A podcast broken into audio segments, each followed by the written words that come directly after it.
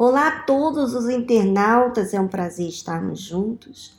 Estamos nesse jejum e queremos aproveitar cada tempo, cada dia, cada momento desse jejum para ser oferta viva para Deus.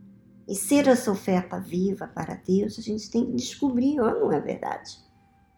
A gente tem que aprender, a gente tem que ouvir, a gente tem que estar sensível à voz de Deus. E como você está? O que tem acontecido durante esses dias do jejum com você? Você pode participar aqui no nosso blog, escrevendo seu comentário, falando o que está acontecendo. Mas agora, vamos falar com Deus e aproveite, fale com Ele daquilo que está acontecendo com você. Seja aberta, seja transparente com Ele. Falemos com Deus. Senhor, meu Deus, meu Pai. Eu peço que o Senhor vai ao encontro dessa pessoa que me ouve aqui agora e arranca dentro dela toda trevas, todo mal, tudo que tem impedido dela se ver, de aproveitar esse tempo jejum, de aproveitar e ser uma oferta viva para ti. Porque o diabo sabe, quando essa pessoa entender, viver a fé inteligente, ela nunca mais será escrava do mal. Ela nunca mais será alguém alguém que incentivá-la a viver a fé. Não.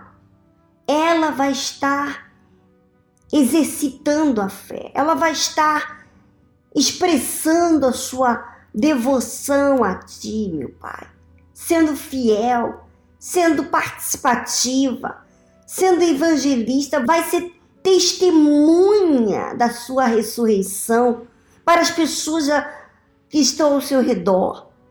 Ela vai revolucionar toda a sua vida, tanto os que estão próximos, os que estão distantes, os que estiverem em contato com ela, vai ver que existe um Deus verdadeiro. Então, meu Pai, tudo que está atrapalhando esse relacionamento contigo seja arrancado agora.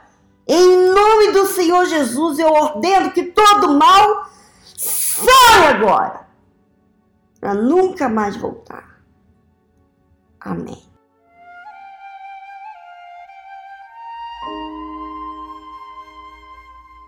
Vamos ao livro de Mateus, capítulo 7, versículo 21.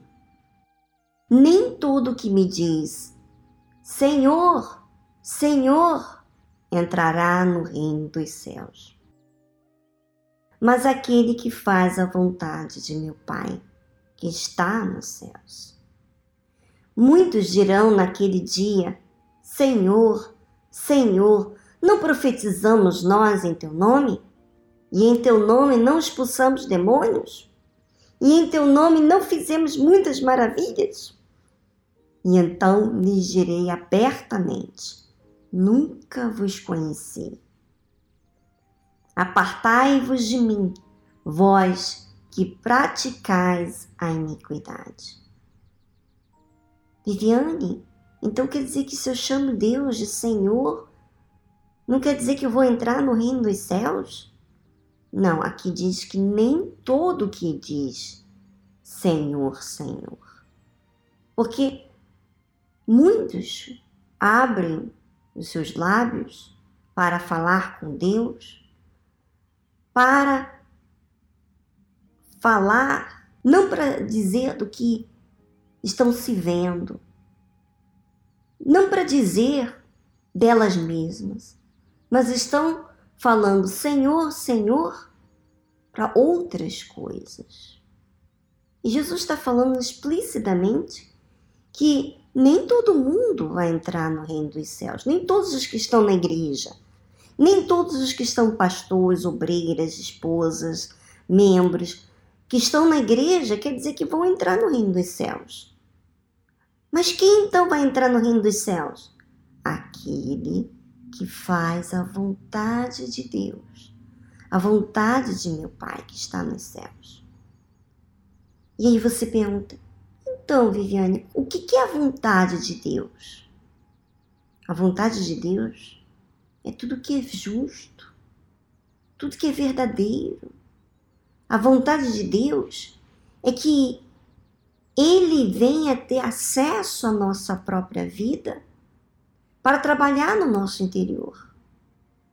Mas será que isso você tem permitido que a vontade de Deus, quer dizer, que a obra de Deus seja feita dentro de você? Será que você consegue ouvir a voz de Deus? Perceber os seus erros, maus comportamentos, atitudes inconvenientes? Ou será que está tudo bem para você? Porque tem muitas pessoas que estão na igreja estão acomodadas. Não existe exercício de fé. E por que não existe exercício de fé?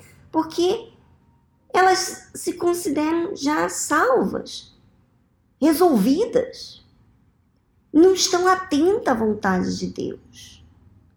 E a vontade de Deus é que Ele tenha acesso, Ele possa trabalhar dentro de mim, dentro de você. Nós não somos perfeitos. E aí ele então diz assim: Muitos dirão naquele dia: Senhor, Senhor, não profetizamos nós em teu nome? E em teu nome não expulsamos demônios? E em teu nome não fizemos muitas maravilhas? Olha só, eles estão falando aqui para Deus naquele dia que fizeram muito, que fizeram a obra de Deus, mas Deus não fez a obra dentro delas. Olha só. Talvez você está tão focado naquilo que você faz que você não percebe quem você é. E Jesus fala aqui: e então lhes direi abertamente: Nunca vos conheci. Quem que se faz conhecer? Quando que a gente se faz conhecer? Quando a gente fala da gente, é ou não é verdade? Mas você fala do que tem que ser feito, dos outros, mas você não fala, você não repara você.